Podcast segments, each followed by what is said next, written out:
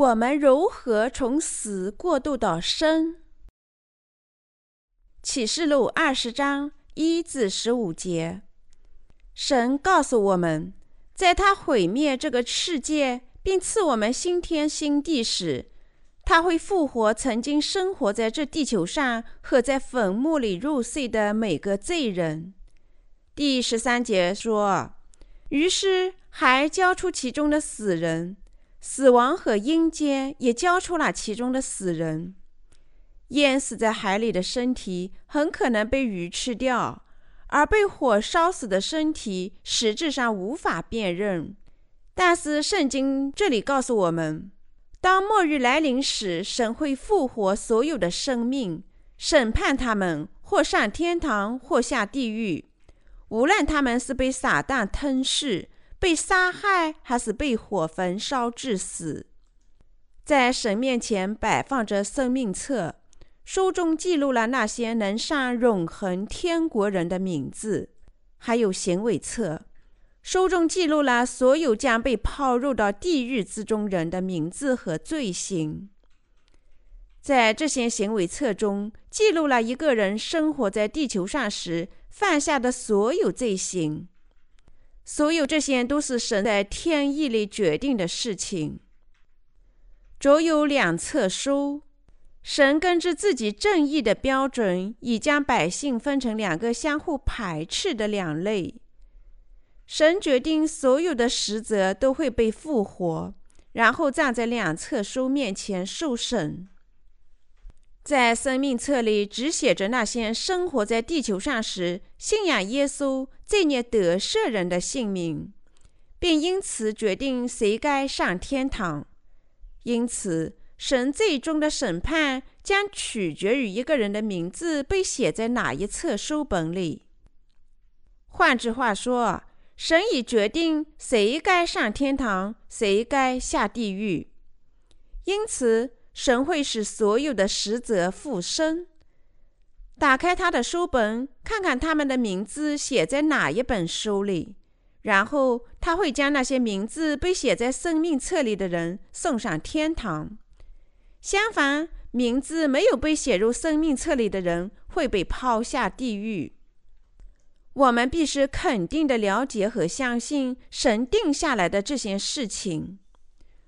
为了决定谁该上天堂，谁该下地狱，神将复活使者，并对他们进行审判。神已决定根据他们的名字是否写在生命册里，还是写在行为册里进行审判。神已经为站立在他们面前的所有人建造了两个地方，那就是天堂和地狱。地狱是火和硫磺焚烧的火湖。神已决定，所有名字没有被写在生命册里的人都将被抛入到火湖中，而名字写在生命册里的人将受到欢迎，上天堂。在天堂里，生命之树就矗立在生命之水的河边，每季都会长出十二种不同的果子。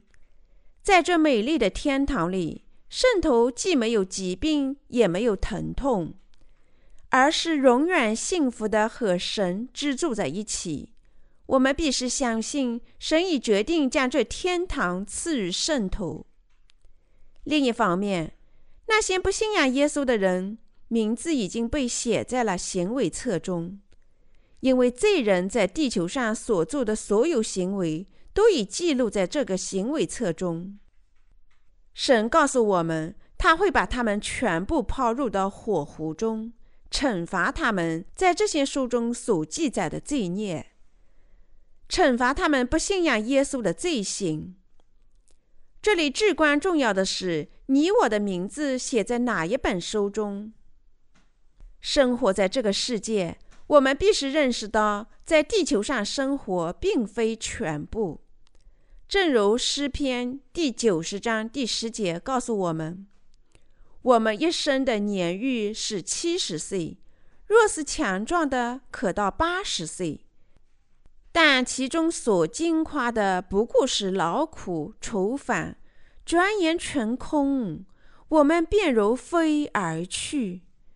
即使我们能在地球上生活七十年，甚至八十年，我们大家迟早都要到神那里去报道。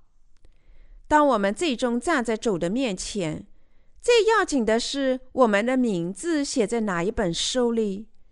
是写在生命册里，还是写在行为册里？因为它决定我们上天堂还是下地狱。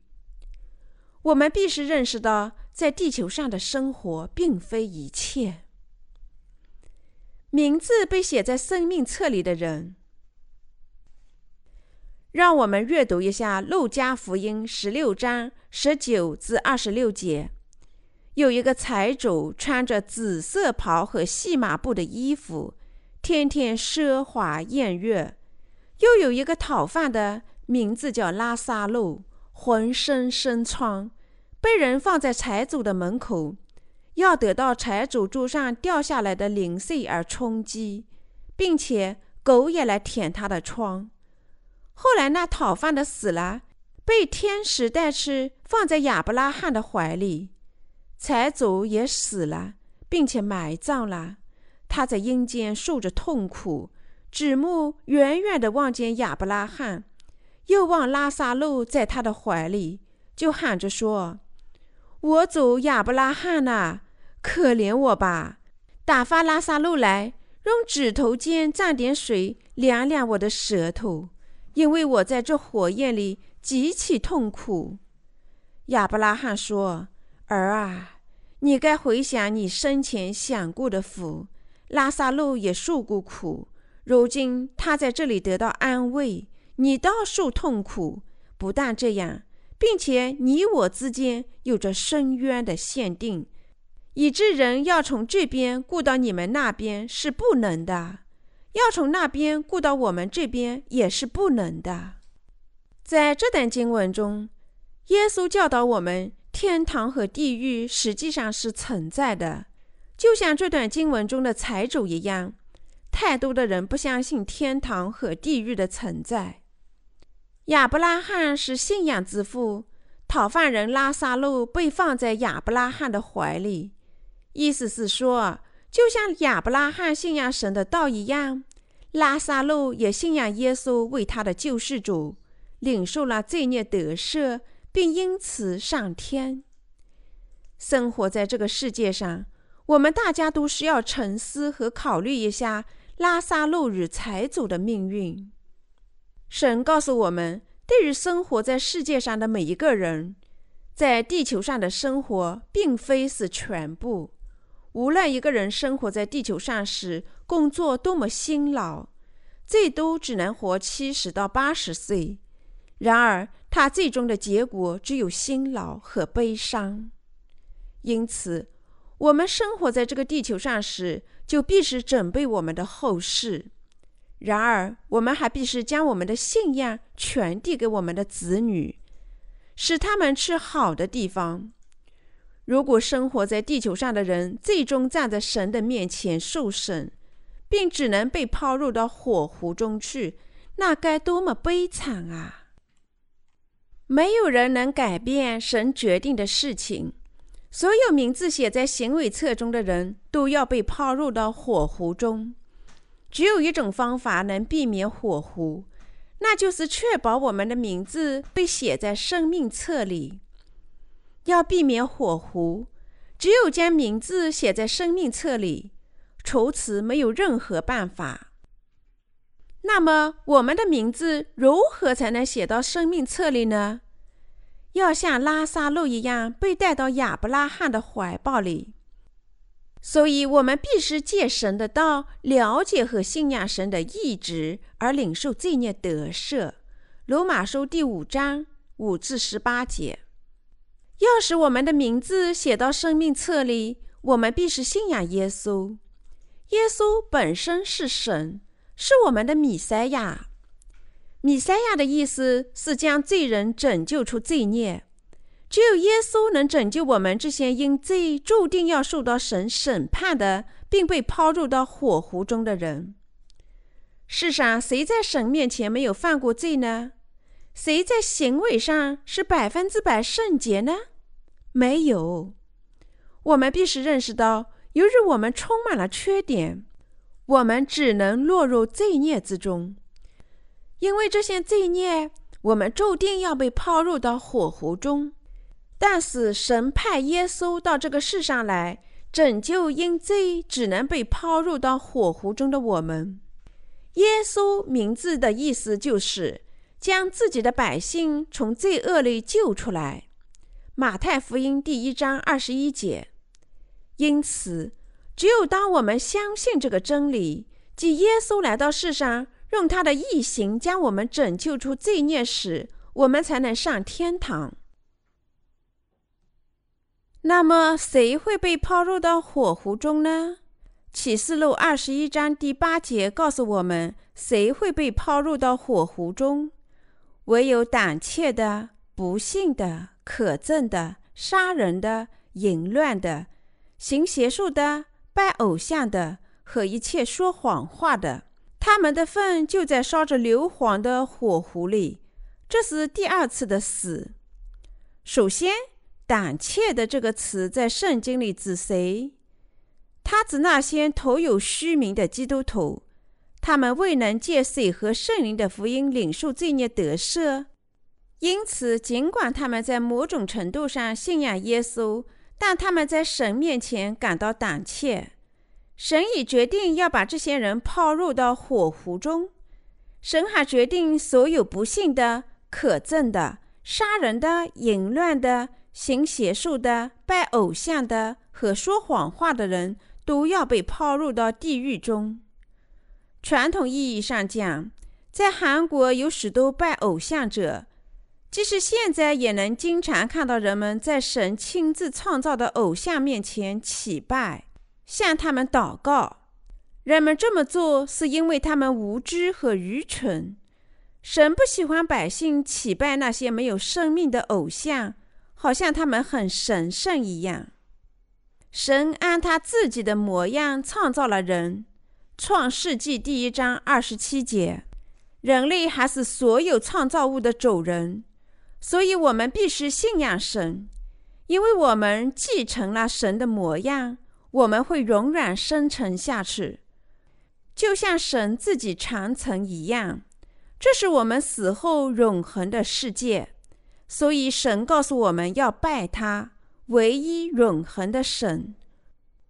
如果我们在神自己的造物面前祈拜，会发生什么情况呢？我们会对神犯下极大的罪孽，因为我们所行之事是神极其痛恨的。拜偶像，人类如此愚昧无知，我们必须认识到，神已决定将所有拥有这种错误信仰的人全部抛入到火湖中。被抛入到地狱中的人将死亡两次，这是神亲自下的决定。第一次死亡是在他结束地球上的生命之时，他们已走过了这个令人厌倦的世界。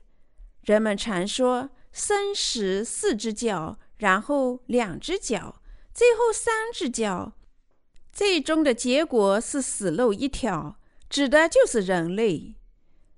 在这种方式死亡一次之后。当他们作为罪人站在神的面前时，全部都要面临审判。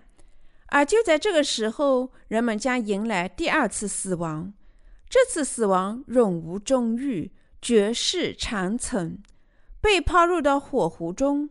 如果他们仅在火湖中死亡，他们至少能免除折磨。但在这个地方，尽管他们非常盼望能死去，但死亡却远离他们。每个人都有一种永生的愿望，绝不要面对死亡。事实上，人类的生存就是一种永恒，正合众人的心意。所以，圣经在人死的时候不说死亡，而是说入睡。因此，我们大家应避免第二次死亡，避免被抛入到火湖中。我们必须认识到，应怎样做才能使自己的名字被写入到生命册里。要使我们的名字被写入到生命册里，我们必须正确信仰耶稣。人们常常认为耶稣、如来佛、孔子、穆罕默德全部都是异人。做一个好人并无可厚非，正因如此，他们才难以理解我们为何坚持要他们信仰耶稣。你我以及世上一切在神面前都只是创造物和人类。但当我们查看一下耶稣的生日以及他在这个地球上所做的事情，我们能认识到，他不像其余四位圣人那样，他仅仅是人。他自己是神，他以人的肉身降临到这个世界上，借着洗礼斩加我们所有的罪孽，替我们接受了罪孽所有的惩罚，从而完成了将人类拯救出罪孽的工作。基督的诞生不同于普通百姓的出世，普通的娃娃是男人和女人联合生产的，每个人都是这么来到世界上。但耶稣是童女所生，他并没有男人。为了拯救我们人类，为了实现先知以赛亚在七百多年前预言的道，本为神的耶稣借着童女的身体，以肉身降临到这个世界。以赛亚书第七章十四节，在世的时候，他不但复活死亡者。治愈患者和残者，还消除了天下所有的罪孽，创造了整个宇宙的造物主神，来到我们这个世界，自己短时间做人，为的是将人类拯救出罪孽。我们必须信仰耶稣的原因，首先因为他自己是神；第二，因为斩价了我们所有的罪孽，使我们成为神无罪的子民。出生在这个世界，我们大家都必须死亡一次，死亡之后都要受到审判。但是耶稣来到这个地球上，借接受约翰的洗礼，斩下了我们所有的罪孽，替我们在十字架上受审，使我们这些信仰他的人在永恒的天国里和他永生。为了将我们拯救出罪孽的审判。神亲自清洗了我们一切的罪孽，因此我们大家必须信仰耶稣，信仰救世主。耶稣不仅仅是一个人，因为神应时拯救人类，为了完成他应时，他借童女之身以人类的肉身降临于世。因为他确实将我们拯救出了罪孽。我们大家必须全部信仰自己就是神的耶稣。当我们正确信仰了耶稣，我们的名字就被写入了生命册。神告诉我们，只有重生于水和圣灵，我们才能看见并进入天国。我们必须全部信仰耶稣。耶稣成了上天堂的路。我们必须知道。耶稣是如何消除我们所有罪孽的？耶稣来到这个世界，在约旦河接受约翰的洗礼。马太福音第三章十三至十七节，他接受约翰的洗礼，为的是斩加人类所有的罪孽，包括你和我的一切罪孽。通过人类代表施洗约翰的手，全人类每项罪孽都转嫁到耶稣身上了。耶稣借约翰将天下所有的罪孽转嫁到他身上之后，在十字架上流血牺牲。他三天后从死亡中复活。我们的主已经应许，无论谁只要信仰他，都能获得永生。神已决定，任何人只要相信耶稣，将罪孽转嫁到他自己身上，并在十字架上领受罪孽的惩罚。都不会被抛入到火湖。相反，他的名字就会被写入生命册。耶稣在约翰福音十四章第六节中说：“我就是道路、真理、生命。若不借着我，没有人能到父那里去。”人类必是信仰成为天堂之路的耶稣。耶稣是我们的救世主。耶稣是我们的神，耶稣是世界上唯一正确的真理。耶稣是生命之主。为了保证我们的名字能被写入到生命册里，确保我们受欢迎上天堂，我们大家必须全部信仰耶稣。事实上，耶稣借在约旦河接受施洗约翰的洗礼，将我们所有罪孽都转嫁到他自己身上。我们必须信仰他，信仰这位救赎主。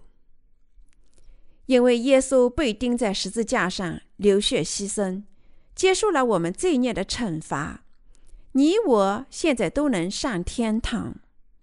耶稣已决定谁将被抛入到火湖中，不信仰和胆怯的人会被抛入到火湖中。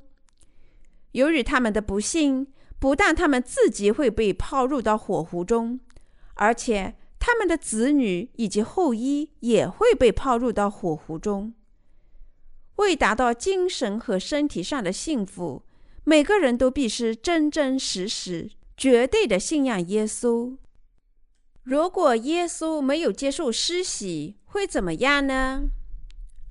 如果耶稣没有接受施洗，会怎么样呢？神是唯一能给每个人赐福和诅咒的人。所以，我们必须信仰他。你知道为什么那么多人如此悲惨，如此多的民族覆灭吗？是因为神说过，他会诅咒那些憎恨他、拜偶像的人三至四代。但他还说过，对于侍奉神、爱神、遵循他诫命的人，将赐福他们一千代。出埃及记二十章五至六节。这并非意味着，如果一个人在某种程度上信仰耶稣，他就会无条件的得福。一个人在信仰耶稣时，必须正确的信仰他。换句话说，如果百姓相信耶稣自己是神，降临到这个世界，借洗礼将人类所有罪孽都转嫁到他自己身上，从而清洗他们一切的罪孽。替他们被钉死在十字架上，成为他们的真救主。简言之，如果他们相信耶稣是他们自己的神和救世主，神说他就会在未来一千代赐福这些信仰的人。同时，神还向我们应许说，对于不信仰耶稣的人，他会诅咒他们三至四代。正因如此。无论谁都必须信仰耶稣，每个人都必须认识和相信重生与谁和圣灵的真理。有这种信仰的人，罪孽就能得到主的宽恕，获得永生，进入天堂，并在这个世界领受神从前赐予亚伯拉罕的所有赐福。我们大家必须思量主为我们定下的道。我们的信仰必须绝对遵循写成文字的道。我们必须认识和相信这样的事实：不信仰神的人会被抛入到火湖中；相反，信仰主的人名字就能写入生命册中，就受欢迎进入新天新地。我们还要相信，谁信仰了主就能再生。只有靠信仰水和圣灵的福音。才有可能重生，正如人没有水不能生存一样，水的福音和血的福音对于我们的拯救是至关重要的。当耶稣受洗时，他把我们所有的罪孽都转嫁到他自己身上了。他进入水中，然后又从水中出来，这意味着他在十字架上的死亡和复活。换句话说。我们的主替我们接受了所有罪孽的审判。我们的主从水中出来，象征着他的复活。这也意味着我们自己的复活，我们这些信仰他的人的复活。我们完全相信耶稣借着洗礼斩价我们所有的罪孽。如果耶稣没有接受洗礼，结果会怎么样呢？我们没有办法逃脱虎符。就像没有雨水的地球没有生命一样，地球因为有了水方能生存。同样，耶稣的洗礼对我们也是何等的重要。另外，他在十字架上的死亡也同样重要，因为这意味着他替我们接受了罪孽的审判。如果我们希望从神的诅咒中和审判中被拯救出来，我们就必须绝对的信仰耶稣。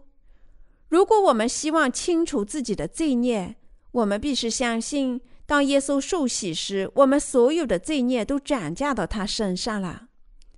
基督徒的信仰绝不是那种使人战战兢兢的宗教信仰。每个人都必须信仰耶稣。重生的人必须去重生的教会，聆听神的道，使信仰得到滋润。有些人认为，只有信仰耶稣，做善事，才能得救和领受赐福。但这仅仅是说谎者和欺骗性的言论。当然，我们应该做善良的基督徒，做善事。但就是我们拯救的实质而言，我们本性罪恶，没有人能过上百分之百的完美的肉体生活。所以，我们说主张靠行善而得救的人，全部都是说谎者。他们无视谁和圣灵的福音，他们在欺骗百姓。当我们认识到我们注定要犯罪，当我们阅读神的道，思考耶稣基督接受洗礼以及他为我们背负的十字架时，当我们接受这一切的事情时，我们才能成为义人，成为内心没有罪、有资格上天堂的艺人。在圣灵资助我们和指导我们之前，没有谁是善人，无论他多么努力。神消除了我们所有的罪孽，拯救我们。他不是把我们抛入到焚烧的火湖中，却把我们的名字写入生命册里，赐我们新天新地，就像新郎为新娘打扮一新那样。他也同样赐予我们最洁净、最美丽的房子、花园和鲜花。他还将全部涨价我们的疾病。永远和我们生活在他的王国里。我们必须为了后生信仰耶稣，而且还要为现在的生活信仰他。我们还必须为自己的子女信仰他。你希望上天堂还是下火湖呢？你要把什么样的财产留给你的子女呢？即使你在信仰耶稣时面临某些困难和痛苦。